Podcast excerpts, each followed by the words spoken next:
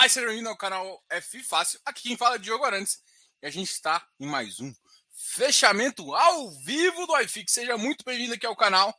Se é a primeira vez, se não é, welcome back. Bem-vindos de volta aí. A gente é sempre muito feliz em encontrar com vocês e responder as suas dúvidas. Eu sou muito empolgado em fundo imobiliário, né? Já matei o mosquito, igual todo mundo pergunta. A ideia não é a ideia não é matar mosquito, tá? Aqui em casa não tem mosquito, vou deixar bem claro isso. A ideia é assim, começar vibrando, assim. Eu acho que. Imagina você começa assim. vou contar um caso engraçado aqui. Eu sei que vocês estão querendo falar sobre um monte de coisa. Vou contar um caso engraçado aqui. Se vocês olharam o primeiro, meus primeiros vídeos, eu falava assim: Oi, tudo bem? Seja bem-vindo ao canal F Fácil. Meu nome é Diogo Arantes e a gente está muito aqui, bem-vindo, tá? Agora a gente vai falar um pouquinho sobre o mercado de fundos imobiliários. Era assim que eram as primeiras lives. E tá lá no canal para todo mundo ver, para vocês entenderem tanto que a gente evolui conversando, não só sobre o mercado, mas também entendendo um pouquinho mais e mudando um pouco de dinamismo aqui do canal. E aí, Diogo? E aí, Lucas? Tudo bem? Lucas é o nome do meu filho agora, meu futuro. O que você achou dos proventos de ontem? Valeu, abraço. Cara, eu gostei. Sendo bem honesto, gostei de bastante Alguns foram meio decepcionantes. Eu achei que viria um pouquinho melhor. Outros foram acima do, do que eu esperava. Por exemplo, um que foi acima do que eu esperava e foi um bom provento foi, por exemplo, o Urca. O Urca, para mim, Urca me surpreendeu, sendo bem honesto. Né? O Urca surpreendeu. É, eu acho que o RB da Rio Bravo, é, Rio Bravo Railde, também me surpreendeu tá? Eu acho que esses dois foram os que mais me surpreenderam positivamente. E eu acho que, inclusive, a gente vai falar com a Rio Bravo na semana que vem, né? Se quiser, eu faço um resumo aqui dos, dos proventos, só para a gente conversar um pouquinho, tá?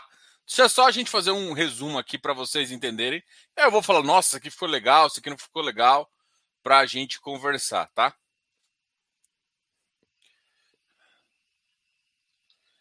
Vou achar aqui aonde eu coloquei. Eu não tinha planejado fazer isso, mas é sempre muito interessante a gente conversar aqui com vocês sobre isso. Bom, o Bari bateu 1,20. Becri 1,15, Habitat 1,50, HGCR 0,95, a HGCR, por exemplo, foi abaixo das minhas expectativas. O Habitat não foi abaixo das minhas expectativas, o Habitat foi na minha meta, tá? Até porque ele vai demorar um tempinho ainda para conceder as alocações inclusive, mesmo que eu acho que ele tem um potencial interessante, no curto prazo ele pode perder um pouquinho de preço, tá ok? Meus amigos. Bom, Becri 1,15, também na média, Bari 1,20, foi bom. HREC 1, na média, HSAF 1,05 também. Na média significa que foi dentro do esperado, tá? KNCR 0,75 na média, KNHY 1,51 e na média, Canip 1,50 foi acima do esperado. KNCC 1,40 também foi. Eu acho que foi um pouquinho abaixo que eu esperava que ele fosse um pouquinho maior que o Canip. E provavelmente não foi porque ele tem mais uh, índice, ele tem mais eu ia falar índice de preço, ele tem mais uh, ah, CDI, né? Então ele vai, ele deve inverter essa, essa, essa onda com o Canip daqui a pouco. MXRF 008 para mim foi dentro do do esperava, apesar de ser baixo. PLCR dentro do esperado, SAD abaixo, a Urca 1,87 foi acima do que eu esperava. Até porque assim, eles não tinham terminado a locação, então deve ter terminado agora e vão partir para a segunda emissão também. VCJR 1,45, isso aqui foi bem positivo, tá? Outro cara que me surpreendeu bastante é o VGHF, e o VGHF eu estou muito curioso com a próxima emissão dos caras, tá? Essa aqui vai ser um cara que eu tô de olho mesmo. VGHF é um cara que eu vou ficar observando, como diz a galera, urubu servando. VRTA em 25 também foi acima da minha expectativa. XP6 092 foi abaixo. BCIA 064 abaixo. Uh, BPFF abaixo. 060. HFOF 060 na média. HGFF 0, na média. KFOF na média. Kizu 06 na média, 006, né? RBFF 057 um pouco abaixo, VIF 073 na média, XPSF 070 também na média. Na média não significa que é bom, não, tá? Na média significa que é dentro das expectativas lá. GTWR uh, 0,67, HA 0,54, HGPO 1,35, HG, HGRS 0,69, JSRS 0,53, PVBI 0,54, Vino 0,55, Velol 0,50, XP Properties 0,55. Também tudo aqui está na média. Shoppings ABCP 0,56, FIG 0,32, HGBS uh, também. MOL 0,62, TRX 0,80, VISC 0,61. TRX para mim foi um pouquinho acima e o HB, HGBS também numa recuperada que eu achei interessante. Uh, Bresco 0,60, GALG 0,34, HGLG 1,10, HLOG ALVB 0,70, HCL 652, PATL 0,57. PATL está com uma alta média, assim, eu acho que o mercado ainda está curioso para ver se vai terminar ou não. VILG 0,74, XPlog 0,64, tudo na média. KNR 0,77, RBVA 0,91, HGRU 0,72 e Tegar, por exemplo, 1,22 que é o fundo ali que a gente tem de desenvolvimento. Risa Terrax 1,25 e Risa AG, Risa do agronegócio 007, tá?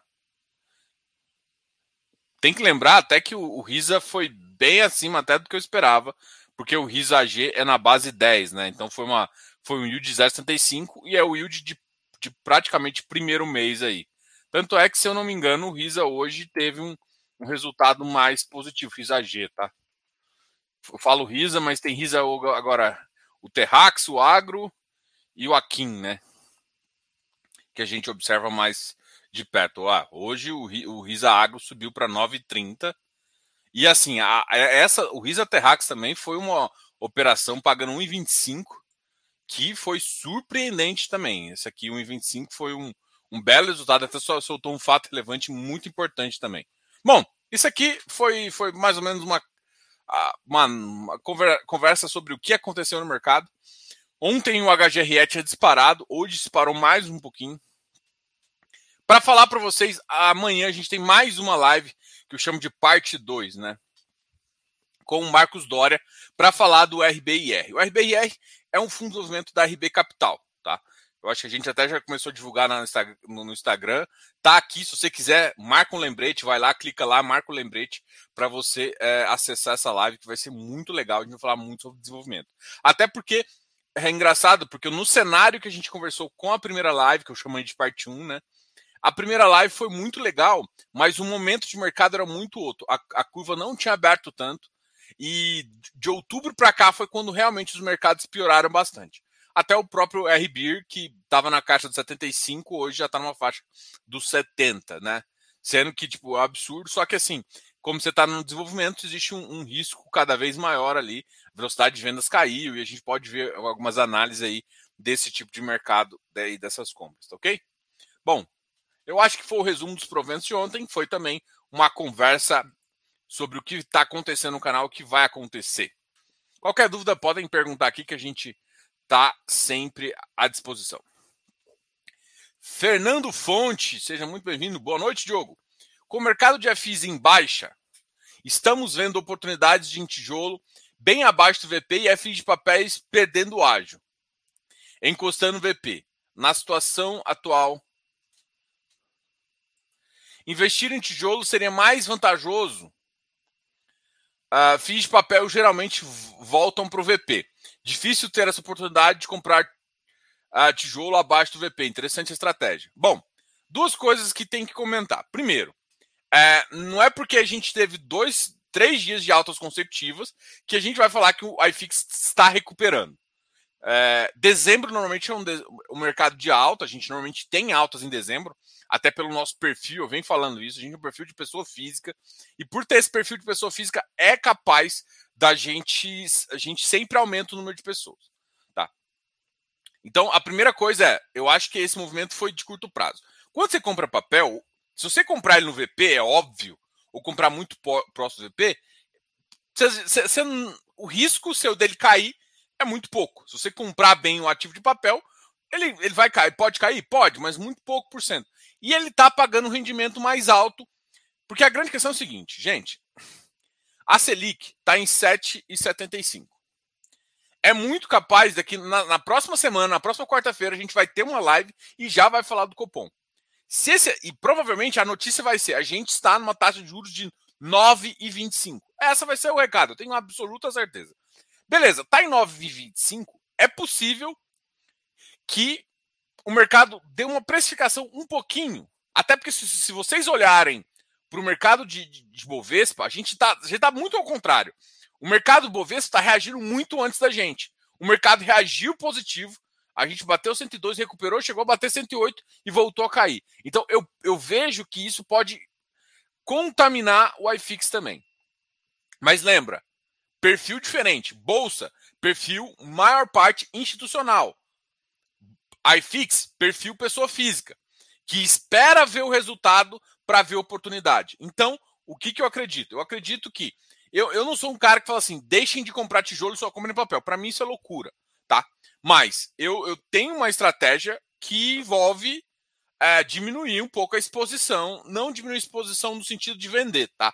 Mas não comprar, não recomprar tanto agora, esperar que a curva se estabilize para começar a comprar tijolo, porque normalmente é quando a curva se estabiliza, é quando você acha a mínima do mercado e não se estabilizou.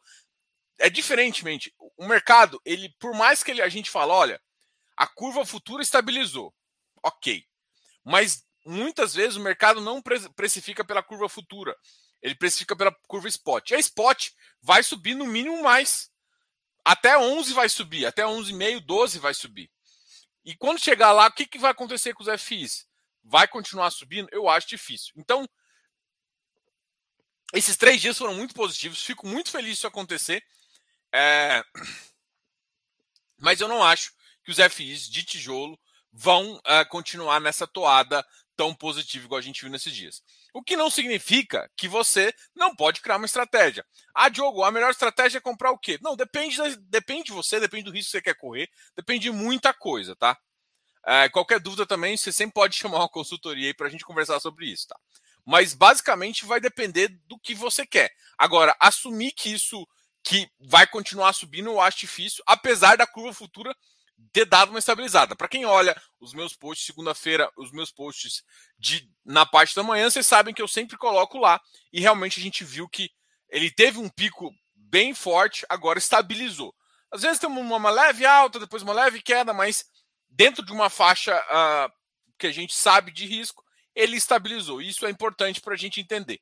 E é claro que isso vai continuar alto até a gente conseguir perder a inflação o mercado começar a reagir do ponto de vista tanto de, de empresas quanto atividade econômica, o que a gente não deve ver em 2022. Então, como a economia vai ficar mais complicada, tijolo é mais complicado também.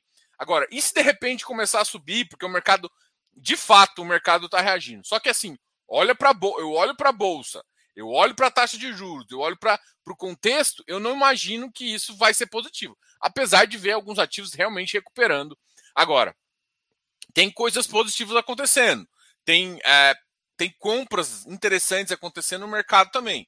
E não, e não significa que você tem que deixar para se posicionar lá na frente. Você pode tomar pequenas posições. Aí depende também de, de como você vai fazer. Eu não estou falando para não comprar nada agora, ou comprar papel ou não comprar nada. Eu estou falando que assim, tem que lembrar que a, a, a taxa de juros ainda não chegou no pico.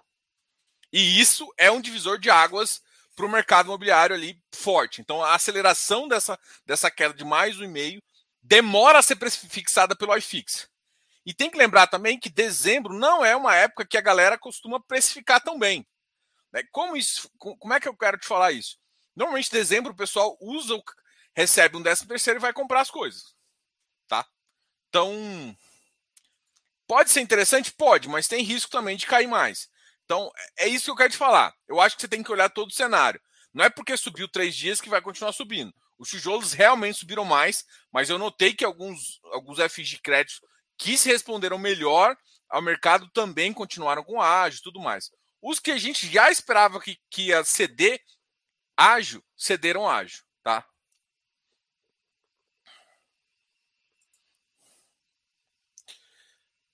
Boa noite, Diogo. Explica pra gente essa confusão dos fatos relevantes do PVBI. Olha, até assim, eu vi o, eu vi o fato relevante, tinha uma operação de CRI que estava sendo feito lá e não foi contabilizado isso, né? Ah, depois a gente vai esclarecer isso com mais tempo, até porque deixa eu, eu, eu escutar o, porque esse fato relevante foi agora, ainda não tive tempo de conversar, até perguntar mesmo, porque o fato relevante foi confuso, porque na verdade você vai acabar ganhando mais dois centavos. Então no final eles vão pagar os 10,56. A Johnson Johnson eles falaram que não tinha pago mas ele tinha pago numa conta de uma operação. Então ficou confusa, porque a operação não é de agora. Então, tipo, e essa e essa e essa o aluguel é utilizado numa sessão de um CRI. O que que acontece? Como é que funciona mais ou menos isso? O cara paga na conta X da operação. Aí o que que acontece? Depois que a, que a operação é, ela se paga, né? O, o CRI tem uns critérios lá o excedente, né? Ou seja, pagou a PMT, pagou as coisas todas, o excedente volta para para como aluguel, né? Basicamente isso. Ou seja, o aluguel não cai mais na conta da, da, da corretora, da, da, do administrador diretamente. Ele cai na conta do patrimônio separado dentro do CRI e depois o cara da securitizadora, depois que paga tudo, ele, ou seja, ele paga a operação, quem está analisando, ele paga a própria PMT, depois o que sobra a gente chama de excedente. O excedente volta, uh, teoricamente, para o fundo. E o fundo o administrador conta. O que parece que teve um mix-up de era para depositar num dia, não foi. Então, assim, ainda não ficou claro ali naquela mensagem, porque parece que já tinha caído e não foi identificado. Como assim já tinha caído e não foi identificado? Então, se, se é isso, é um erro do administrador, que não colocaram para eles para eles fecharem. Então, tem algumas más informações assim. Então, a, a, confusão é: já existe uma operação e, enfim, é mais ou menos isso que foi lá. Isso, de fato, para o fundo não impede, não muda muita coisa, a não ser o fundo, quando não, não cai, não tinha sido pago, o fundo tinha que mandar um fato relevante. É, isso pode gerar um, um, um mal-estar entre o, o, fundo e o, o e o John, a Johnson Johnson, que foi a ela que foi falado que não foi paga, foi pago tudo mais, mas eu acho que os caras têm um bom relacionamento para ligar lá e, e, e, e, falar bem. Até porque eles teriam que realmente, se não fosse pago, comunicar ao mercado. Então, assim, tá tendo muita, muita conversa ainda. Deixa eu uh, perguntar exatamente o. Porque o, o, o, fato relevante não foi tão esclarecedor enquanto poderia ser. Normalmente a VBI manda, manda fatos relevantes um pouquinho mais claros, explicando e tal. E aí teve algumas palavras lá que você começa a pegar e fala assim: oh, pô, peraí, o que, está acontecendo mesmo? Mas assim que tiver mais informação, eu passo para vocês, tá ok? Mas assim, o fato é, você vai receber 1056. Só que com um com uma data num dia e outro com a data no outro, né? Teve, teve, tem esse fato aí, tá? E aí, Gisele, boa noite. Wesley Brandão.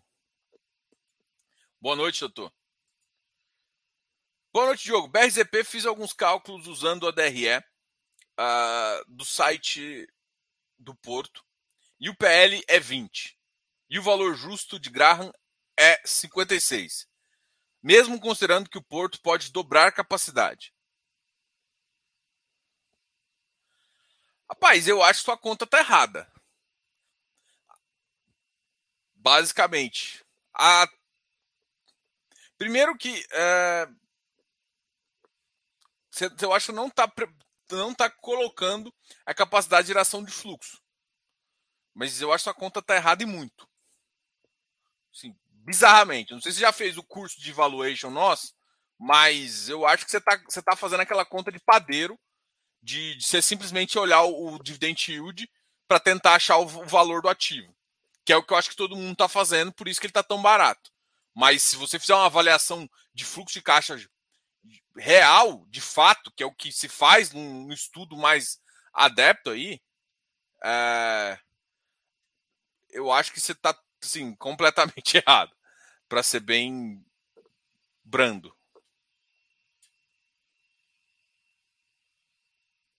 É, assim, minha, sua conta tá muito ruim. Mas assim, cada um com a sua conta, né? Você acha que seu valuation é de 56, fica lá no 56 firme e forte. eu acho que sua conta tá meio de padeiro e meio de padeiro ruim ainda. Fa fa falta um curso de valuation. Dá uma olhada aqui, entra na lista de espera que eu acho que é melhor para você. Boa Diogo. 1,82 de rendimento Cadif no primeiro mês. Em que o fundo está. É razoável? É razoável. Lógico que é razoável. É bem razoável. Agora tem que ver como é que eles vão pagar. Né? A grande questão do, do Kineia é que você tem que sempre entender como é que eles vão pagar. Se ele não tinha. Se realmente ele, como competência, deu esse resultado. O que seria como competência? Ou seja, pô, ele pagava, ele paga mais ou menos em torno de zero, sei lá, ele está num nível que paga mais ou menos 6% mais inflação. A inflação está batendo 1%, ah, deu 1,10 de inflação mais 0,3, 0,4, que é, é o ativo. Desconta tudo, deu. Então, pensando em competência e pensando na taxa de juros da carteira deles, aqui foi, parece que foi um pouquinho a mais do que eu esperava. Agora, por que isso? Pode ser, isso pode ser saldo remanescente, isso pode ser várias coisas. Tem que esperar também. É, eu ainda não vi o relatório deles, tá? Uh, para dizer como que, que, que, seria. Mas assim, foi positivo. Eu só acho que esse resultado aqui não é não é uma coisa que vai ser sempre, tá? Mesmo por conta de inflação. tem que entender também como é que funciona o número. Porque assim, eu olho a taxa dele e ele, e ele deixa muito claro aqui, ó. A DIF. A DIF Kineia. Aqui, ó. Kineia Infra. Nossa, que bosta.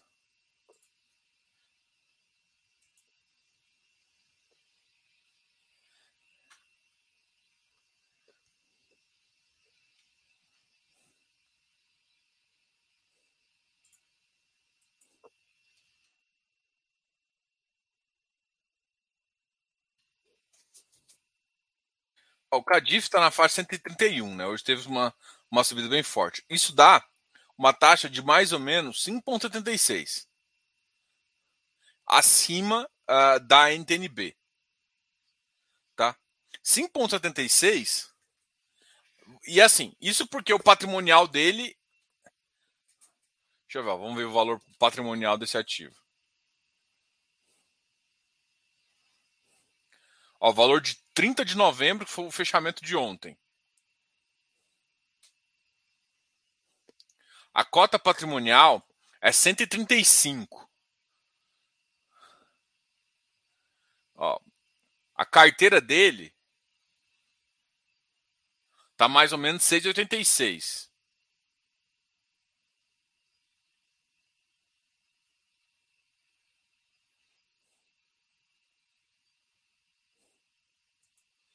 É, seis, assim, ó, se você for pegar 6,86, vamos até fazer essa conta aqui.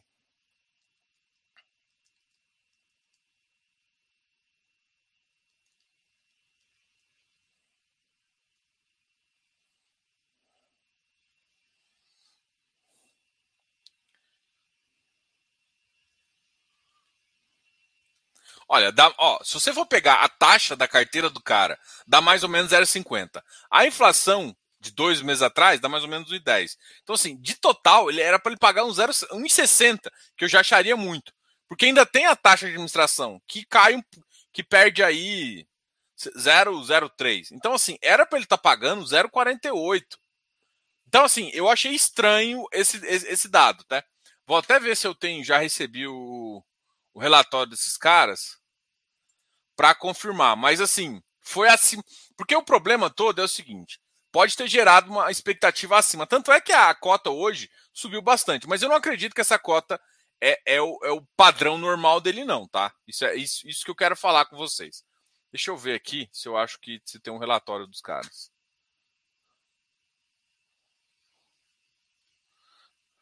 Total. Documentos. Valor, aviso aos cotistas. Relatório, prospecto da quinta emissão.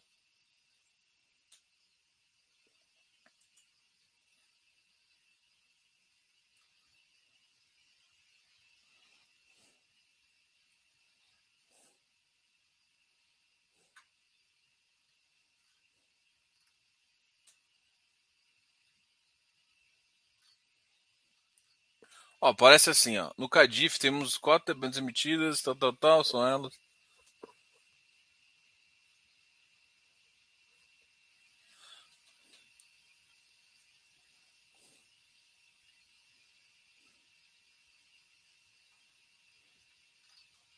É, olha, eu, eu, ainda não senti a força toda disso, né? Eu, eu ainda não vi o justificativo de ser 1,82 que seja, mesmo que seja na competência dos, no tipo assim, é, debentures, é, diferentemente de, de, de FI, não é caixa, tá?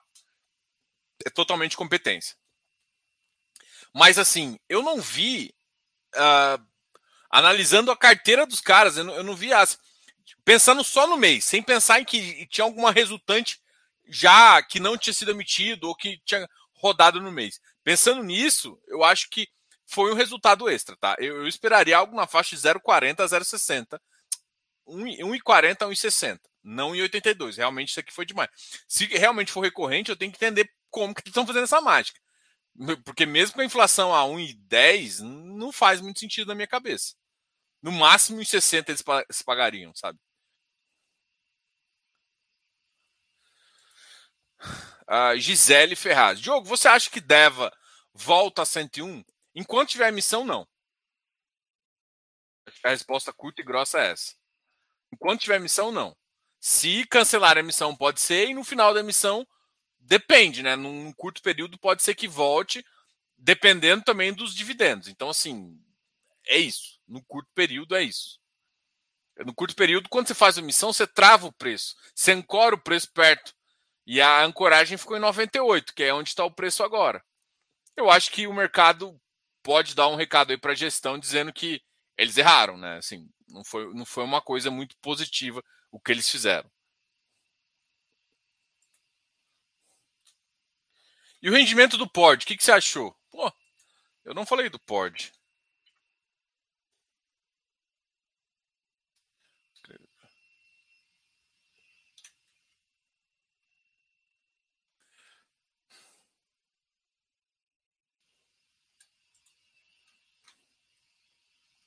1 e 11 aqui tá para mim. Vamos ver se foi esse aqui mesmo. 1 e 11. Ah, foi bom. Foi um rendimento bom, sim. Mas também não foi muito fora do esperado, vamos dizer assim. Ele não foi acima da expectativa, ele foi dentro da expectativa.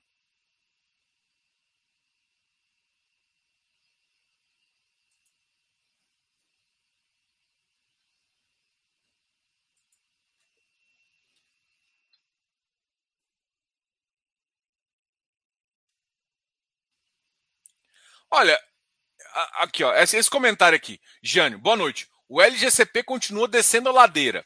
Os ativos são bons, pagam bem. O que, o que só você. Olha, eu vou te mostrar o negócio seguinte. Vamos só falar, ó. Primeira coisa, ele não está descendo a ladeira, ele já está na ladeira há muito tempo. Aconteceu algum movimento no dia 30 que provavelmente é algum player remarcando ele para não dar, porque foi no dia 30 isso tem muito cara de, de, Não vou dizer rolo, de fato, porque isso não é. Não tem nada a ver. Você consome um caixinha, provavelmente a liquidez desse ativo é baixa. Vamos só mostrar aqui para vocês, só para vocês entenderem o que eu estou querendo falar. Compartilhar tela.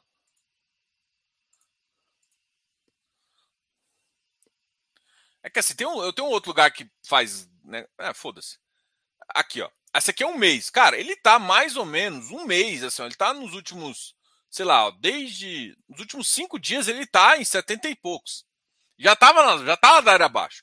Alguém marcou ele no último dia do mês. Esse ativo tem baixa liquidez,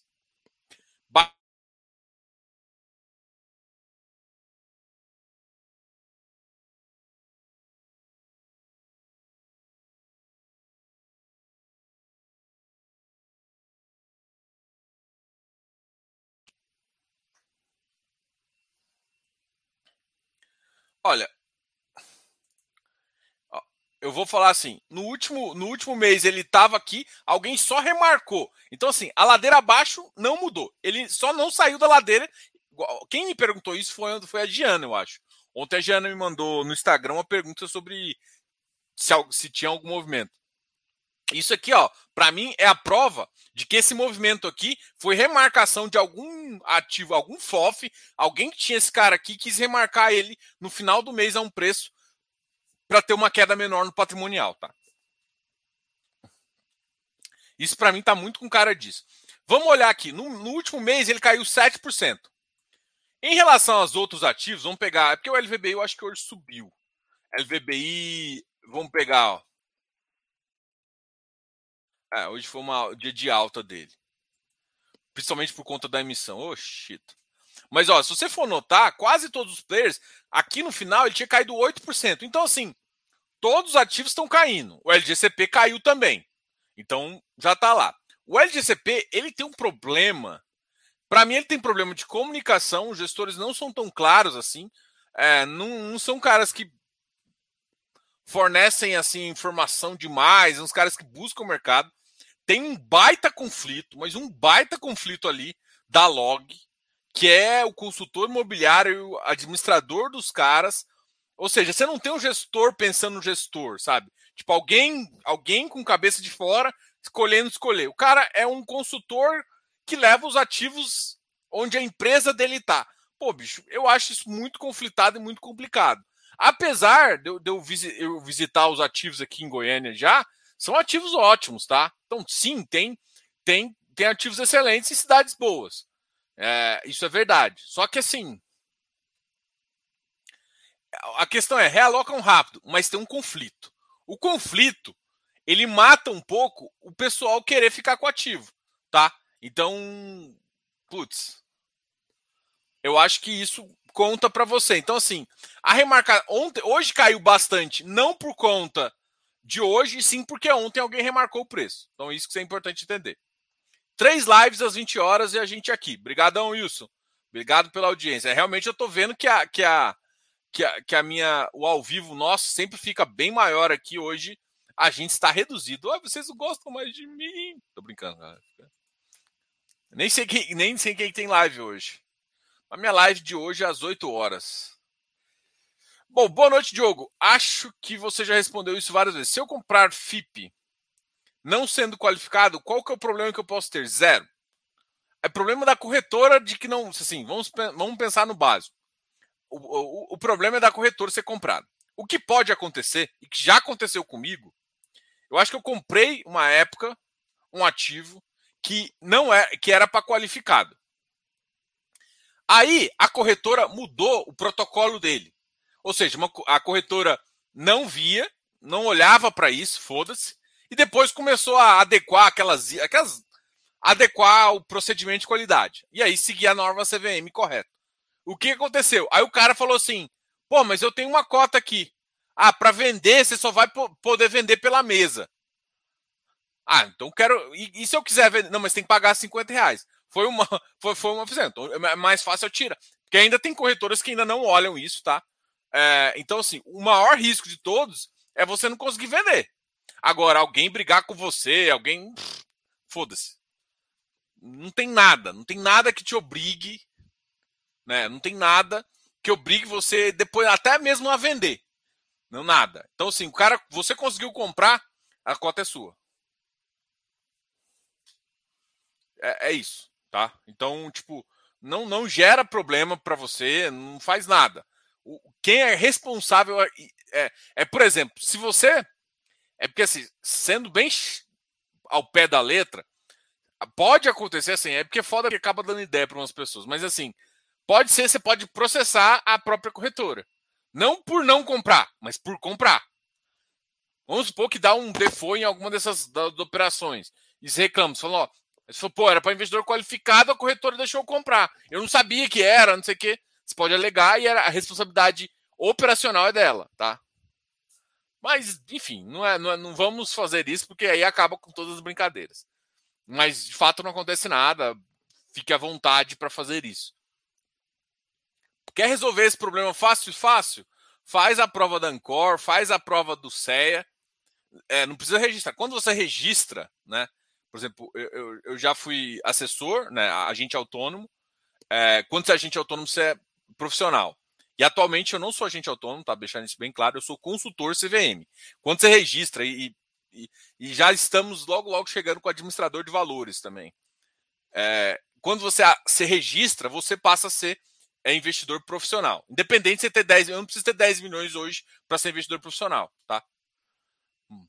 Então tem isso também. Ou seja, ou uh, o qualificado é só por você ter é, a certificação, e o, o outro, é, o profissional, você tem que estar tá re, realmente atuando como profissional na área, tá? É mais ou menos só para vocês entenderem a ideia.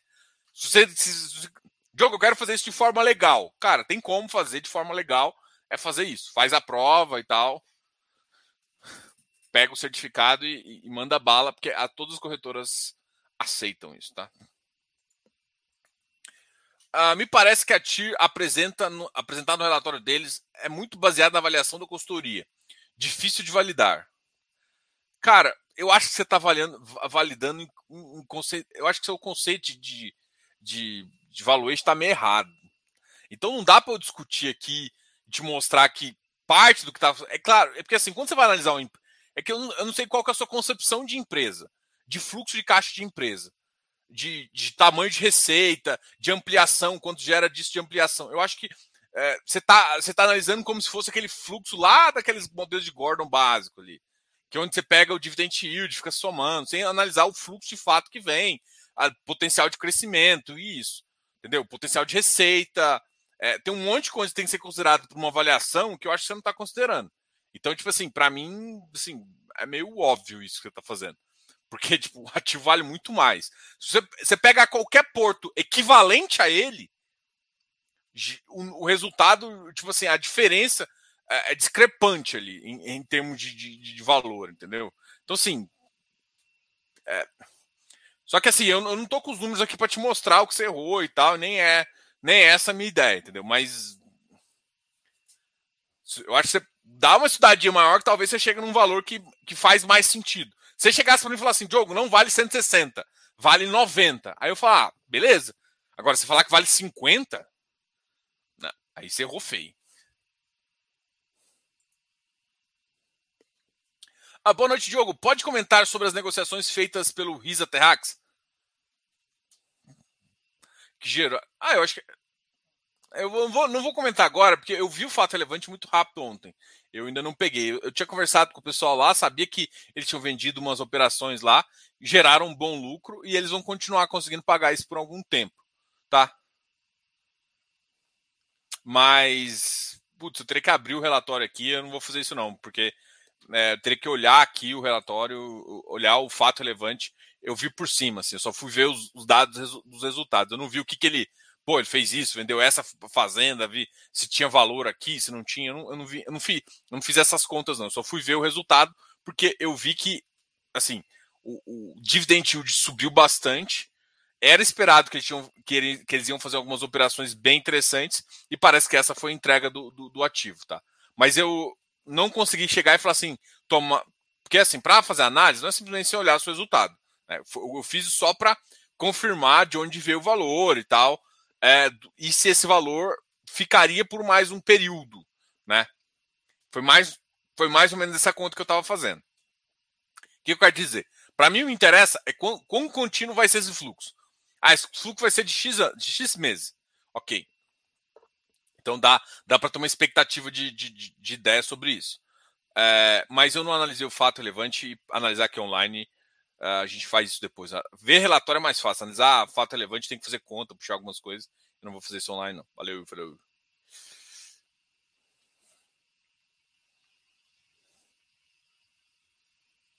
Ó, mais gente curiosa aí com o fato. Deixa eu abrir o fato aqui. Eu não vou analisar, só vou abrir o fato, tá? É... Vou dizer que eu só estou abrindo o fato, porque fazer essa análise aqui eu vi que foi um relatório. Foi dois relatórios que foram bem complexos. É porque ontem eu peguei para fazer. Porque assim, eu estava analisando tijolo ontem. Então ontem eu fiquei muito mais focado no, no do Rio Bravo Renda Corporativa. Até para. Porque, para mim, porque assim, muito, o que, que eu estava vendo de interessante? Eu estava vendo a região, quanto que é o custo, o CEPAC. Eu fui comparar o CEPAC que tinha nesse relatório do, do da Rio Bravo com o relatório que o, que o PVBI mandou sobre, na, no momento da aquisição do outro ativo dele. Fui comparar o valor do CEPAC, fui o valor de, de Então fui, fui fazer um estudo ali, ver se o que, que, o que o pessoal tem falado, né, tem mostrado para a gente, faz sentido é, em linha do que a gente está fazendo, tá? Então eu, eu, eu vi o resultado que eu não esperava, eu esperava algo em torno de e dez, veio em 25. Então aí eu fui realmente, aí eu vi que tinha esse resultado que eles tinham lançado, mas eu não analisei muito não, tá? Eu vou pegar o fato relevante e olhar e a gente vai falar mais um pouquinho aqui, mas eu não vou fazer análise, tá? Só para deixar claro aqui, porque vou colocar aqui na tela.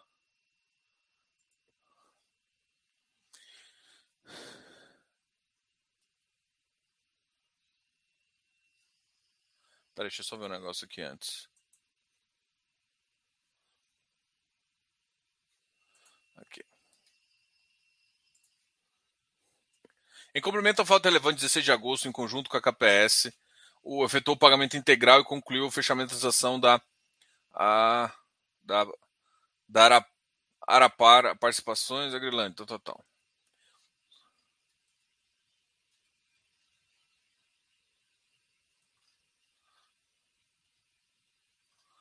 É, ele, ele terminou a conclusão de algumas.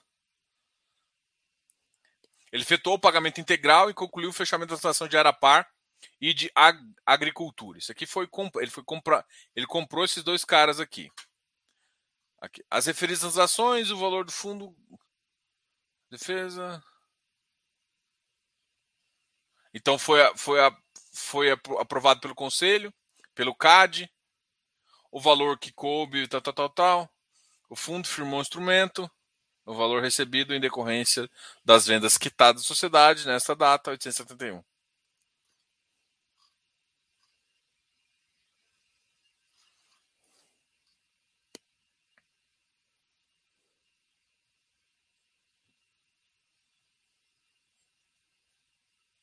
E aqui ele fala que com essa operação finalizada, ele gerou. Foi, foi isso aqui que eu me atentei. Eu ainda não vi todos os aspectos aqui, mas eu me atentei mais para essa parte aqui, ó. Que ele consegue gerar um, ó, o qual representa cerca de 4,86 é, centavos por cota em relação a isso. Vamos supor que ele vai, vai ter que pagar isso, né? Operação gerará lucro caixa 53 milhões. Venda do valor atualizado, tal, tal, tal. Esse 4,86, vamos dividir aí em 12 meses, em 15 meses.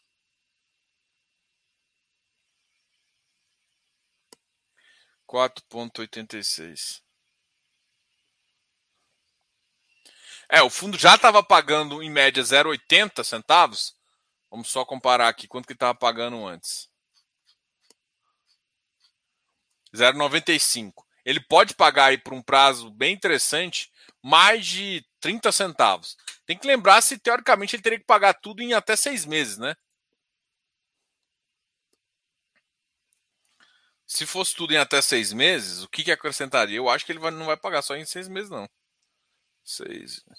Ele pagaria 81 centavos a mais. Então esse valor teria que ser de mais de, de 1,60. É, mas assim, ainda não ficou claro como que ele fez essa operação que gerou esse lucro, não, tá? Isso também. Ah, aqui, ó, que tem uma coisa que é interessante. Faz parte das condições negociadas recebimento de 60 milhões em três parcelas iguais. Isso aqui, isso aqui dá para sacar, né? Ah, ele faz, ele, por exemplo,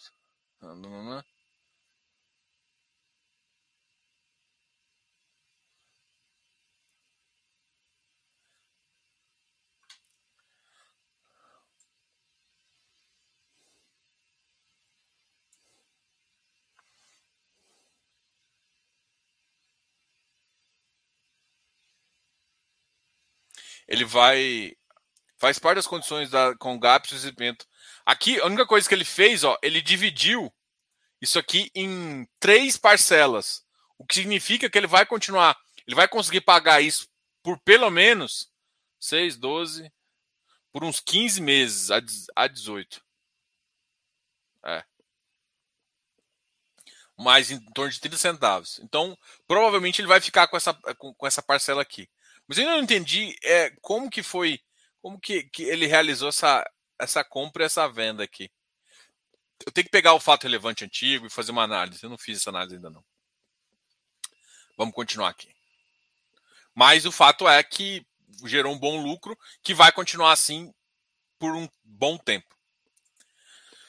João Vitor da Silva. Tranquilo, Diogo. Gosto muito de FIIs, mas ao mesmo tempo sou a favor da tributação de rendimentos e dividendos. Tá.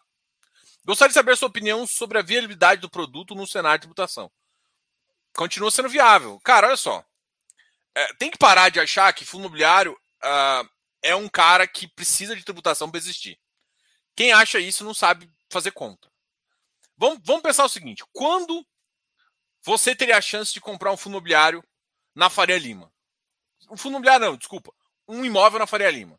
O ticket médio lá é de, sei lá, 80 milhões. E aí, você vai dispor dessa grana toda? Então, a primeira coisa que o veículo funciona é que você já pega um ativo e divide ele em cotas. Você diminui o poder. Então você consegue, claro, ter mais uma, uma questão. Segunda coisa, uma das coisas que o pessoal de São Paulo faz, e tem muita família que agora começou a sacar isso? Até quem faz um bom trabalho sobre isso é a Mogno, tá? É, muita família pegava, achava que o, ele recebia de herança um, um ativo lá na Paulista. É porque a Paulista é um pouco mais antiga. Recebeu o ativo lá na Paulista. O que, que ele fazia? Nada. Nada. Ele não fazia nada com o imóvel. Só queria receber aluguel. O que, que acontece? O imóvel está ficando velho, ruim, não sei. E por isso que, por exemplo, aconteceu o Quase Martiniano, do Bravo Paulista. Por quê? Porque as pessoas não acham imóvel. Você tem que investir. Você tem que reinvestir. Você tem que atualizar. Você tem que trocar elevador. Você tem que fazer um monte de coisa que, que chama isso, gente? Chama gestão profissional. O cara que é dono do imóvel puro, por exemplo, se você, se você tem um bando de casinha para alugar, você é o gestor, você tem que ir lá, o cara te liga, pô, estourou um cano aqui, você tem que ir lá, achar o cara para fazer o serviço para você fazer isso. Isso é gestão do seu patrimônio, e do seu portfólio de casas. Agora pensa isso no imóvel. Só que assim, a sua casa, normalmente você dá muito menos manutenção que um ativo desse. E esse ativo lá na Paulista, para continuar sendo atrativo para o mercado, você tem que trocar elevador, você tem que fazer um monte de que a gente chama de capex. Você tem que investir no ativo. O que muita gente de família esquece. Então, primeira coisa, você tem essa gestão profissional que você não tem. Então, assim, é, você pegou um ativo bom, fatiou ele, pode investir menor. Então, você pode diversificar seu capital. Você tem um cara profissional analisando isso. Então, assim, e assim, tem um monte de outras, outras vantagens de você investir nesse, nesse veículo. Tributação é uma delas. Eu, tenho um post que fala assim, cara, você tem sete vantagens de, de fazer. Você vai perder uma, a tributação não é. é só só para você ter ideia, vamos pegar ali. Todo mundo adora casa e kitnet. Casa te paga, e kitnet, apartamento, essas coisas, te paga em média do valor do imóvel 0,304% de dividend yield de mês. Que dá 5, às vezes 6% ano. É, 4 a, um pouquinho menos, tá? Desculpa, gente. 4 a 5% ano. O imóvel comercial, no, no atual mercado, paga entre 6 e 7. Ou seja, se, os caps comerciais já são maiores. Então você está tendo acesso a um produto comercial, com uma gestão profissional, que já paga um cap maior do que você teria acesso normal. Então, assim, é, o ativo, ele, é um, ele já tem fundamento por si só. Ele não, ele não precisa dele para ele parar de pé. É, ele é um fundamento que vai existir. O que acontece em relação à tributação é que, assim, se você viu, eu fiz um vídeo uma vez, assim que saiu a notícia da tributação, e eu falei assim: eu não sou absolutamente contra mas agora, no momento que eu tô, tá, eu sou totalmente contra. Por quê? O que, que, eu, que, que eu acho fundamentalmente? O mercado imobiliário, ele ajuda, é, ele dá liquidez, ele gera liquidez para o empreendedor. Por quê? Porque senão o empreendedor tem que achar um monte de gente. Então, o empreendedor faz com que tenha mais pessoas uh, no mercado. Então, você gira muito mais economia quando você tem um player único que, teoricamente, entende do valor para comprar. Só que, assim, uma tributação no Brasil, o que deveria acontecer é você fazer isso de forma escalável. Por quê? Porque vamos supor, vamos tributar. Vamos tributar em 15%? Ok. Então a gente faz assim: um plano que em 5 anos ou em 10 anos a gente vai tributar em 15%. E a cada dois você faz isso. Você vai pegar um momento que você vai sentir um pouquinho? Vai, você vai sentir. Mas é muito mais fácil de você. Porque vamos supor que você tem um FI de papel. O spread que você vai pedir na sua operação é maior. Então dá tempo de você ir mudando o spread. E a mesma coisa acontece com ativo, com ativo imobiliário. Ah, você vai comprar um apartamento, é, um apartamento, um prédio comercial, e você vai pagar, sei lá, 80 milhões para esse cara. Se você sabe que tem tributação, você sabe que tem que entregar um cap para o seu, pro seu, pro seu cotista. Então você fala assim: olha, eu só compro por 85. Então acaba que você espreme um pouco mais o outro cara. Então o mercado se ajusta. O, o cara, o cara que, que fez o desenvolvimento ganha um pouquinho menos, você, o cara que compra vai cobrar um pouquinho mais e todo mundo perde um pouquinho para fazer isso. Só que até chegar nesse ponto, você tem que fazer isso gradual. Se você faz uma pancada, numa pancada só, o único cara que sente é o cara da ponta, que é o cotista. Então, a forma como viver a tributação é totalmente louca. Agora, a, a gente tem um país onde a tributação ela só é sobre tributação. A gente não tem um país onde a gente diminui os gastos para aumentar a tributação. Então, nesse cenário, eu sou contra. Tá? Então, assim, o problema do Brasil é o seguinte: a gente tem sobre tributação, né? isso é péssimo, é horrível, porque em vez da gente.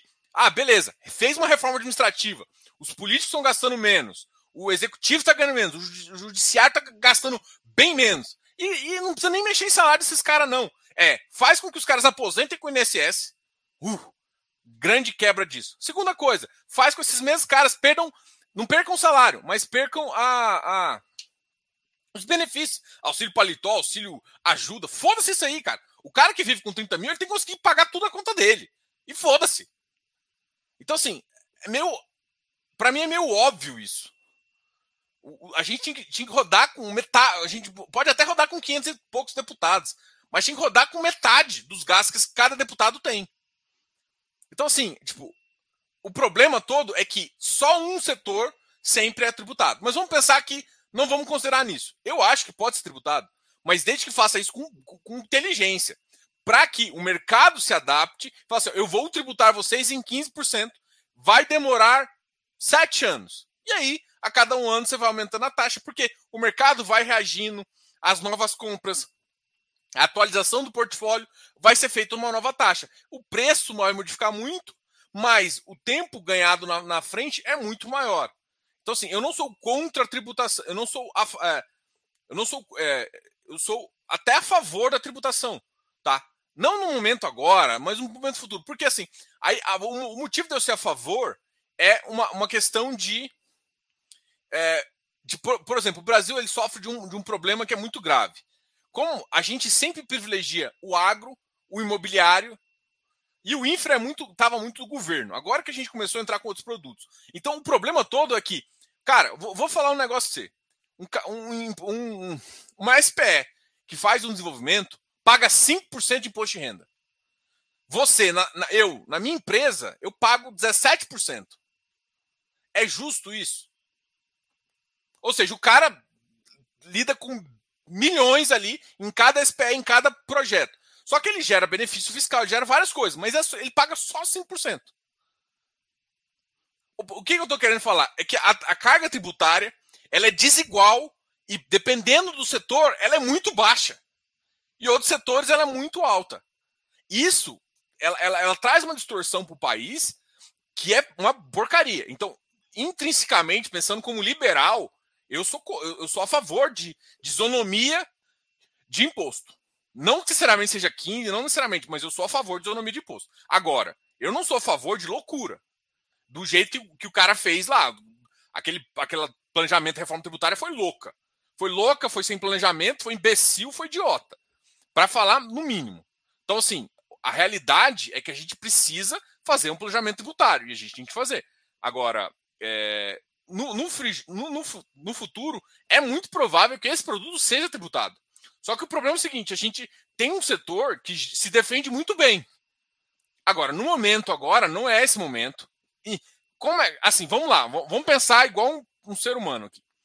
É, primeira coisa, quando você vai fazer uma tributação dessa, você vai começar esse ciclo de tributação. Você faria isso na baixa? Ah, mas é claro que o governo tem que pensar nisso. Não, eu faria quando tivesse na euforia. Ou seja, o mercado vai sentindo menos. Ou seja, começa na o mercado começa a acelerar, aí você começa a dar um pouquinho. Ou seja, não quando o mercado está embaixo, quando eu tenho que fazer um ciclo de alta na, na taxa de juros, onde eu vou foder com o mercado. Então, assim, você tem que pensar um momento e às vezes falar assim: olha, beleza, o mercado voltou para baixo, a gente vai travar. Deixa os juros nesse ponto. Quando o mercado volta, porque aí você sente menos. Isso é você fazer uma, uma, uma questão tributária que impacta menos no mercado. Então, assim, tá. Então, intrinsecamente, agora, do jeito que o país está, das formas que está, eu acho que isso é loucura. E, e sinceramente, olhando para. Até pelo o nosso Congresso, eu acho que a gente tem uma maioria de agronegócio imobiliário muito forte lá, uma bancada muito forte disso, e que eu duvido que vão conseguir passar qualquer tributação. Se enfiar no imobiliário, porque assim, se enfiar no imobiliário, aí que você mata o país mesmo, porque a única coisa que está segurando é o agroimobiliário. E o governo não consegue financiar todo o dinheiro. A gente pega dinheiro financiado lá no. O agronegócio pega dinheiro financiado caro lá. Por isso que os fiagos estão botando firme. Porque eles precisam de dar, dar dinheiro para isso, tá? Então, essa é a minha visão, entendeu? Tipo, intrinsecamente eu não sou contra. Mas na atual conjuntura, nem, nem pensar. Eu acho que por bancada não dá. Mas, se por um acaso for, teria que, por exemplo, eu teria que ver um esforço de um deputado gastando menos de um juiz gastando menos para eu ter o esforço tributário que eu preciso pagar. Então, assim, eu concordo que eu vou ter um esforço tributário, mas eu quero ver o esforço tributário em outros setores também, não só no meu. Entendeu? Então, é mais ou menos isso. Então, assim, não, você achar que só, só precisa, você está investimento por conta só de, de, de isenção, cai fora.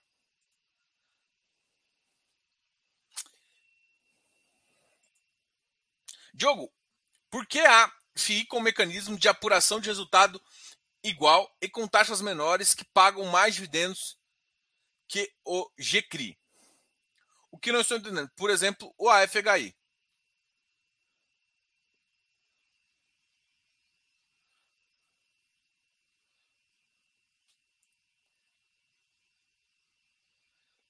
Eu não sei se o gestor quis segurar um pouquinho atrelar ali, segurar um pouquinho uh, o valor do, do resultado próximo ali. O FHI agora que começou a pagar um pouquinho mais. Vamos ver quem que é o administrador. Eu esqueci quem é o administrador do FHI.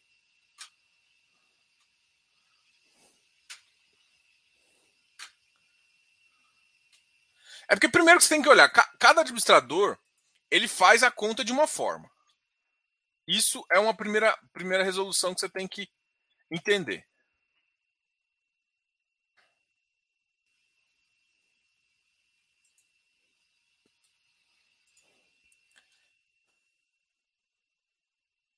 Não é só olhar para o regime de competência, o regime caixa. Tem que olhar também quem é o administrador que está fazendo. E tem que pensar também como é que o gestor quer que distribui. Deixa eu ver aqui o.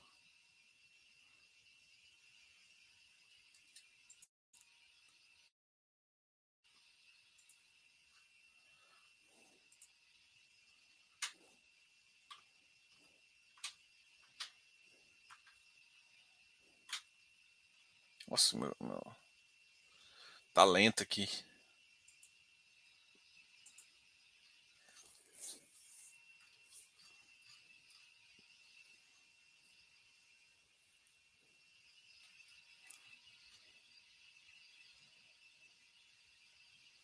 Um, dois, três.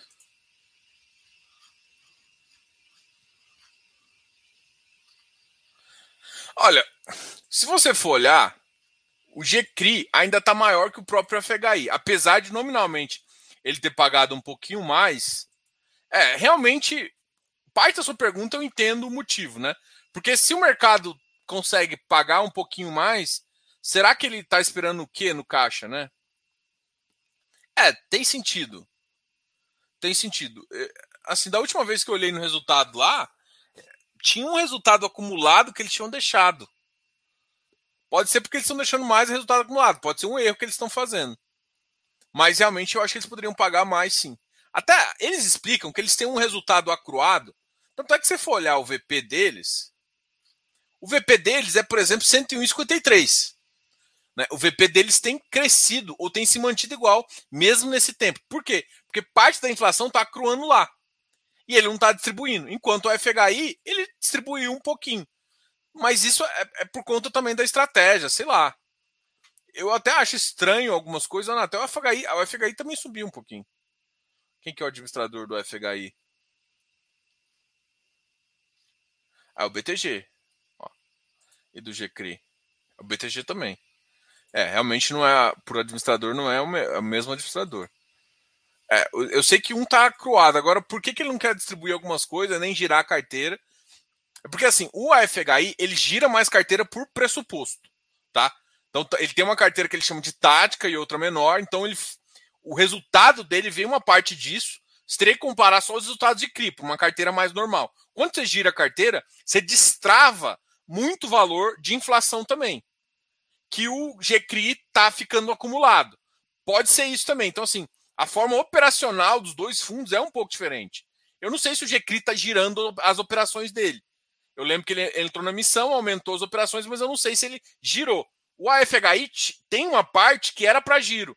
Então, quando ele gira uma parte que está lá embaixo, mesmo que o BTG fala para ele acruar, como ele vende, ele consegue transformar a venda em resultado e isso ser distribuído, né? Pode ser isso. A única coisa que hoje, pensando aqui, conversando com vocês aqui, pensando, pode ser isso. Mas o GCRI tem um valor a distribuir importante que está tá acruado ali.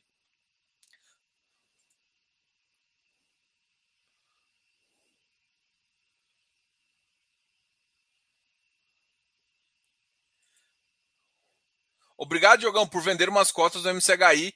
Por, uh, lembrou das sardinhas. Minha carteira agradece.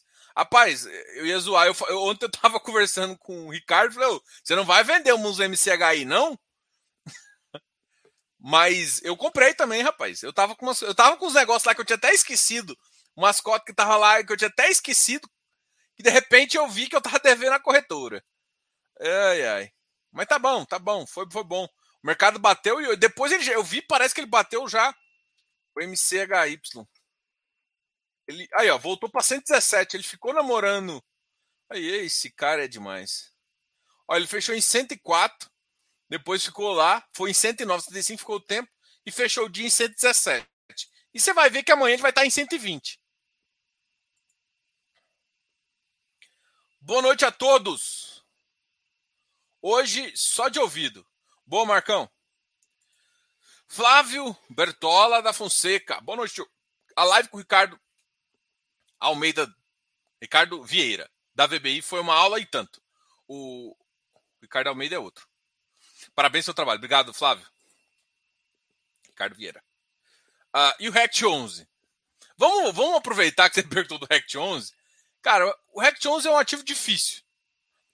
É, ele tá numa, ele tá num ele tá em lugares bem complicados, cara. Tem lugares tipo Santos, Brasília, é, Alphaville. Então são lugares complicados. E assim, o gestor é, é, é, muito bom de papo também, né? Ele é bom e bom de papo. Mas, ah, aquele, aquele edifício lá é difícil assim, de ficar animado com ativo, entendeu? Por exemplo, o XP Properties, que eu acho que é o equivalente. Porra, tem o, o Plaza ali, né? Tem o Faria Lima Plaza, que é lindaço. O Faria Lima Plaza é uma teteia. Por mais que seja uma bosta, seja só uma pequena fatia, mas pelos preços que eu tô vendo do, do, do Faria, Faria Lima Plaza ali, que se eles alugarem lá, vai ser uma boa o fundo XP Properties. Então, assim, eu não vejo. Apesar do, do, do parte Matarazzo ali ter ficado boa pro Rex também, mas, cara, eu não vejo o mesmo nível de um pro outro. Para mim, se, se, se viesse pro XP Properties só o Plaza, ia ser top. Mas eles também compraram uma tranqueira lá em. Uh, lá em Alphaville, foi uma bosta. Vamos então falar dos ativos que mais caíram e mais subiram hoje. Alguém me perguntou de onde faço isso aqui, ó, tá, tá, tá, tá um nu aqui embaixo. É, porque na verdade eu uso a, a corretora. Na verdade eu usava a Easy Invest, né? Que foi vendida para o Nuinvest. É porque aqui tem uma parte que eu gosto das cotações, eu consigo ver é, oferta de compra, de venda, abertura, variação e também ver fluxo, né? Eu gosto muito de olhar, analisar o, o fluxo que eu falo, fluxo financeiro do dia, para mostrar para vocês. A, a, queda maior foi de shopping, BPML caiu 5,94, SPMOL caiu 3,78, isso por conta de novas falas aí em relação ao. Porque no Brasil foi detectado a bagaça aí do Omicron lá. Não posso falar Covid, porque senão eles me tiram. A BCFF 2,87, MOR 2,81. Então, ó, FOF caindo fudido, né? 3,50, 2,87, 2,84. É, MOL, BPML e XPMOL caindo bastante. Habitat, para mim, Habitat foi uma queda por conta. Primeiro, uh, o, o valor que eles estão pagando é um pouco menor do que o usual. Eles devem fazer isso por um período, até porque eles vão fazer a locação agora. É natural que ele caia um pouquinho. Então, e era o único que estava com ágil, né? Então tá todo mundo espremendo o valor, porque logo logo esse ágil vai acabar e isso vai acontecer. O VILG também, aí a gente vai para os logs que mais caíram. VILG e XPlog. Em contrapartida, o LVBI disparou. O LVBI mais um que eu esqueci agora. Uh, agora, Patse caiu, caiu mais um pouquinho, Tegar também caiu. Uh, Rizakin 82, Vino. Isso aqui foram os ativos que caiu. O XPCA foi para 8,80. O Risag eu acho que caiu, chegou a subir. O Risa, o Risa Terrax foi um que me surpreendeu. Que caiu. Nossa, ele caiu, ele caiu para 94,35, caiu 0,94. VISC também caiu. O Arri também caiu. Surpresa para mim, porque o Arri também tinha pagado um ótimo dividendo ontem, eu acho que 1,42. BRCR 63, Bari 99, Becri. Você teve caras que caíram abaixo, assim, apesar de ter, ter pago o normal ali deles. RB HY 98. Ó, esse cara aqui me surpreendeu. Esse cara aqui deu mó bem. Estranho, né? RBRL também caiu. JPPA. J... Vamos olhar agora os ativos que mais subiram. O HGRE, cara, o HGRE é a segunda alta consecutiva. É porque assim, bicho, ele, ele a 115 ali era uma. Era loucura, tá? Eu até acho que. Não acho que vai ser sustentável essa alta aí dele. Mas ele é um bom ativo. Ele, não, ele tinha sofrido muito. Como eu disse, o LVBI subiu, 89. O MOL subiu também. VGT chegou a 74. Esse movimento VGT, para mim, já é um movimento meio pré. A, eu ia falar emissão, não. Pré-dividendo, né? Como ele está um gordinho de dividendo, ele ainda está inflado e por isso que esse valor está aqui. Hoje ele subiu 3,31. Cara, mas. Cara, tava maluco. Ele, ele chegou a bater ficar 72 ali. 72. Ele ficou um tempão, 72,56. Absurdo, absurdo. Bresco também 87. Vamos ver quanto que negociou o VIGGT, por exemplo. VIGGT negociou 1,39. Entrou grandinho aqui nele. Bresco 6, foi importante também. HGRS 5,32. LVBI 3 milhões. A galera entrou pesado em alguns ativos. Cami foi um resultado muito positivo também. Uh, gerou uma liquidez para o ativo, que é importante também. Acho que o Cami precisava disso. A gente tinha, tinha, é, tinha feito algumas contas lá e. Ah, mas o volume dele ainda tá muito fraco, tá? 31 mil. Putz, isso é foda. Xpin, GCFF, ALSR11, Quasar Agro. Ah, Quasar Agro sobre 2%? É, bizarro.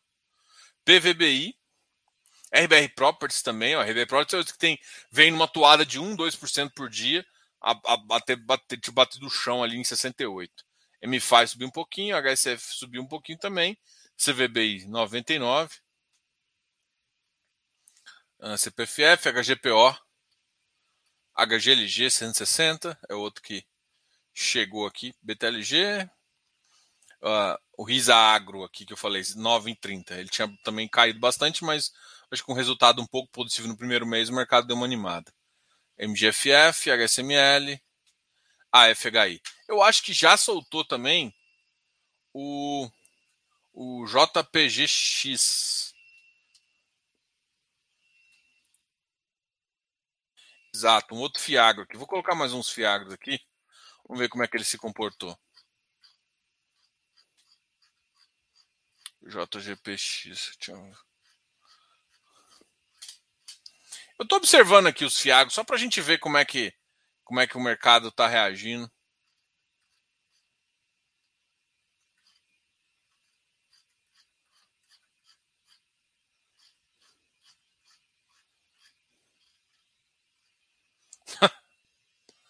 o mercado é engraçado, né? O cara compra por 100 e já, já teve uma queda de 1.1.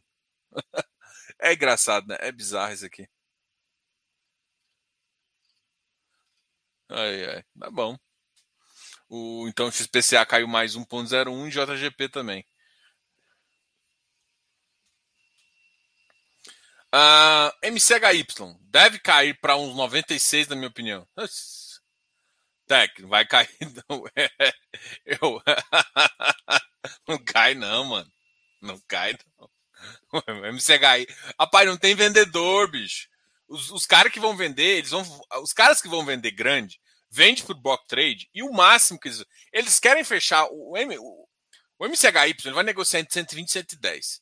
E esse bizarro foi um cara desavisado ali que comprou caro e que sair rápido. Mas ele não vai negociar. Os caras grandes negociam com block trade, não vai negociar pequeno também, entendeu? Tipo, e o cara não vai aceitar pagar, não vai vender por abaixo. Esse, esse ativo abaixo de 100 é, é loucura. Não, não tem como. Não tem como. Tem ativo que não tem como. E o Helg, tiro do pé no cotista? É. Pô, eu gostei muito do Marcelo quando ele veio aqui, a gente trocou uma ideia. Cara, um cara que entende muito de mercado, mas realmente, bicho, essa. Putz, essa missãozinha destrói, viu? Só que o problema é o seguinte, cara, para quem vê o histórico da REC, era esse, é esse meu preconceito, saca? Tem bons caras? Tem, mas, cara, tão pouco vai fazer missão a qualquer custo. Eu não gosto desse tipo. Então, assim, tipo, eu tenho um nome, assim, eu adoro o REC, o REC R. Eu adoro o REC R. Eu não tenho coragem de entrar. Não tenho coragem de entrar. Por conta de que, assim, e aí, você me garante que você não vai fazer isso. O cara, se eu conversar com o cara, o cara falou assim, não vou entrar nem a pau. Pode cair a CVM, eu não vou fazer. Não vou nunca entrar. Aí beleza, eu tenho coragem. O cara olhando o olho ali no meu olho, falando assim, não vou entrar. Agora, é, pode ser, não. Não vai, porque a, a REC tem esse perfil de vou, vou querer crescer o fundo, vou querer crescer. Ah, mas é bom pro coach. Aí eles vão falar com um monte de coisa, mas pode até ser uma justificativa plausível para eles. Para mim não há. Entendeu? Então, sim, o fundo é ruim? Não. O REC é, o REC é mais desafiador, o RELG é um bom fundo, tem um bom dividendo, tem uma tese diferente, mas, mano, não, não, não topa essa. Não topa essas coisas da. Será que o VGHF tem pique para manter esse dividend yield com essa alta Selic? Cara, não acho que não tem muito a ver com alta de Selic, né? Tem uma, um pouquinho, porque assim, a carteira dele é bastante IPCA, né? Então, é, quando o IPCA cair, ele deve ter uma, uma flechada, mas isso todos vão flechar um pouco para baixo. E outra coisa é que depende muito mais da alocação que eles vão fazer agora. O que o, acho que o seu ponto está um pouco errado, porque o ponto não é com a alta da Selic. O ponto é, e essa nova alocação, como é que vai ser? Pode ser que essa nova alocação eles peguem a operação que iria para o Vigir e coloquem aqui. Coloquem um pouquinho de CDI. Um CDI mais 4, um CDI mais 5. Aí vai ser lindo, porque a gente já, já aproveita a alta ali para manter o ativo em alta, entendeu? Mas, pelo menos essa é a minha visão. Uh, Diogo. Desconsiderando o cenário atual de todos os papéis que estão no VP, quanto de área você acha que é viável entrar no fundo de papel para recuperar lá na frente? Cara, depende do ativo, cara. Depende do ativo. Tem ativo, cara, se, por exemplo, MCHY. MCHY, eu sei todo mundo que tem esse ativo. Dos institucionais. Eu sei os institucionais que tem esse ativo. Então é um ativo que eu, eu sei que não tem vendedor mão de banana. Mão de alface, desculpa. Não tem vendedor mão de alface. Então os caras não vão vender. Porque assim, existe um, um spread que está embutido. O cara fez uma operação, tá boa operação. O risco baixou pra caramba, porque já teve muitos, muitos pagamentos. Então, assim, a operação ficou muito melhor que o risco do início. Tem coisas lá que ficam muito melhor. Então, assim, tem ativo que não tá valendo mais o, o VP dele original. Ele tá. Porque o cara é marcado na curva. Se você for vender, ele, ele tem um. Você pode cobrar um ágio, tá? Então tem ativo que é isso, porque ele faz operações boas. Isso é o caso do MCHY. Então, tem alguns ativos que estão assim. Então é difícil você precificar isso. Só que tem momento de mercado, tem emissão demais, tem várias coisas que tem que ser levado em conta. Mas no geral, eu até quando eu, eu fiz uma análise lá atrás, eu achava que um ágio até 10%, isso para high yield era aceitável. Até 5% para high grade. Qual que era a minha cabeça? Quando você paga 10% de yield, é, de ágio, você está antecipando, basicamente. E aí, que, esquece quando a inflação está alta, que você está pagando 13, 14, 15%. No, no geral, um fundo imobiliário, ele paga, em média, quando, quando a inflação está normal, tá? Ele vai pagar, em média, ali na faixa de 12, ou seja, quase que 1% a um pouco menos de 1%. Então, ele paga na faixa de 12 a 10. Um high yield. É isso que o high yield paga. Então, como o Raul paga mais ou menos isso, quando você coloca 10% de ágio, você basicamente antecipa um real. Então, se o gestor não fizer muito cagada, esse ágio fica lá constante. Pode aumentar no momento onde o mercado melhora muito, ou pode cair no momento que o mercado melhora. Então, esse prêmio eu acho justo. Quando o ativo é bom, quando ele sabe o que estão fazendo. Quando emitir demais, né? Emitir demais prejudica a ágio, porque você ancora o preço lá embaixo. Veja o Deva aí, né? não tem nada a ver com fundo ser de qualidade ou não. Então tem hora que a emissão de mais ela gera muita oferta, gera muita oferta de um produto e, que não está tão demandado.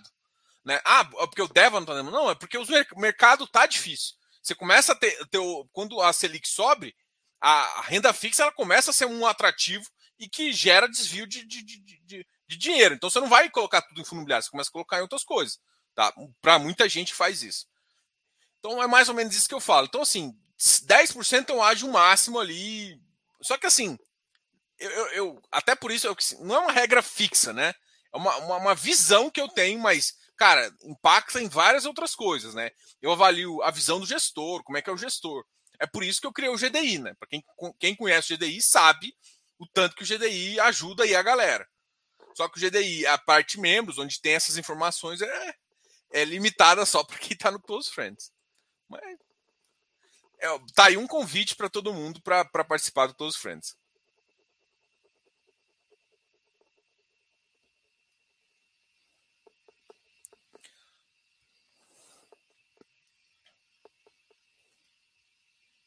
O site de RI do, do, o site do RI deles confirmou minha conta de patrimônio por lucro. Eu não estou falando da sua conta de patrimônio por lucro, estou falando da sua conta de valuation. Tem duas coisas diferentes, totalmente diferentes. Eu estou falando que a sua conta de valuation está louca. Não que o patrimônio. O preço por lucro está correto. Até porque nem tudo é preço por lucro. Tá? Porque você tem payout, tem várias outras coisas. Então, tipo assim, cara, avaliação boa, assim, como é que você está esquecendo que, o que é um valuation de uma empresa. Valuation de empresa você não mede por. por tipo, você até pode medir comparativamente se você tem dois caras. Comp... Quando você fala preço por lucro, você só vai comparar com um cara parecido.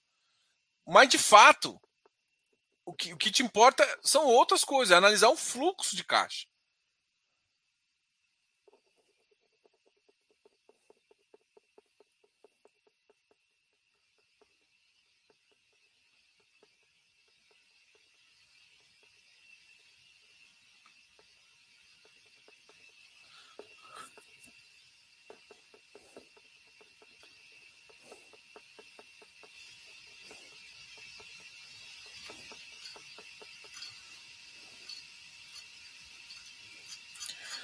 Galera, valeu aí a todos. Eu sei que eu estava tentando responder aqui todo mundo. Eu sei que vocês estão. A gente vai conversando e volta a conversar aqui.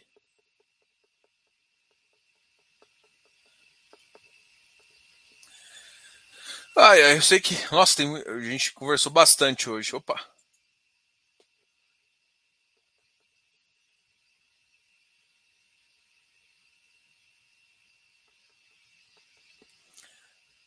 Galera, boa noite a todos. Valeu aí, valeu pela conversa.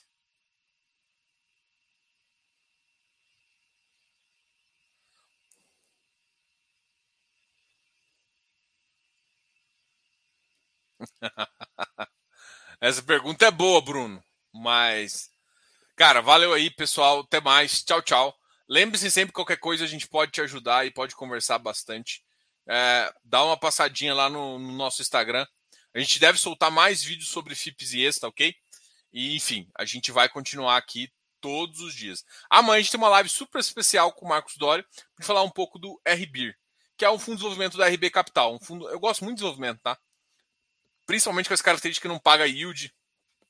Porque quando começa a pagar, acontece o que acontece com o tour, né? O pessoal fica igual um louco, você segura ali no final, você começa a vender para um monte de desavisado com um lucro absurdo, porque o povo é trouxa. É basicamente é isso, gente. Sem, sem dó. Então, por favor, não seja essa pessoa que vai comprar sem entender, só porque olhou tanto dividendo. Não sigam um monte de gente aí que fala que tem que comprar por dividendo. Pelo amor de Deus, né? Pelo amor de Deus.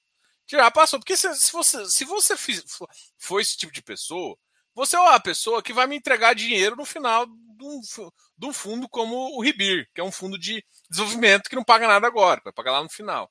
Você vai entregar dinheiro para essa galera, entendeu? Que, que sabe comprar bem e você vai comprar mal lá na frente só porque está pagando um dividend yield. E é, que é um momento que não dá mais, é muito difícil você investir, porque normalmente já começa a ficar com ágio. Tá? Galera, boa noite aí a todos. A gente conversa mais. Qualquer dúvida, deixe nos comentários aqui. A gente tenta trocar ideia e responder. E às vezes a gente erra também, tá? Pode ficar tranquilo que a gente assume que erra. É, ainda mais que eu estou falando, fazendo isso aqui ao vivo também, abrindo aqui. O objetivo era conversar um pouquinho, tirar suas dúvidas. E é óbvio que também é falar um pouquinho é, sobre o mercado que tá bom. Né? O mercado é a terceira alta consecutiva. A gente está feliz com isso. Mas vamos ver até onde vai e se realmente o mercado vai, uh, vai continuar nessa toada positiva. Grande abraço, beijo, boa noite e até amanhã.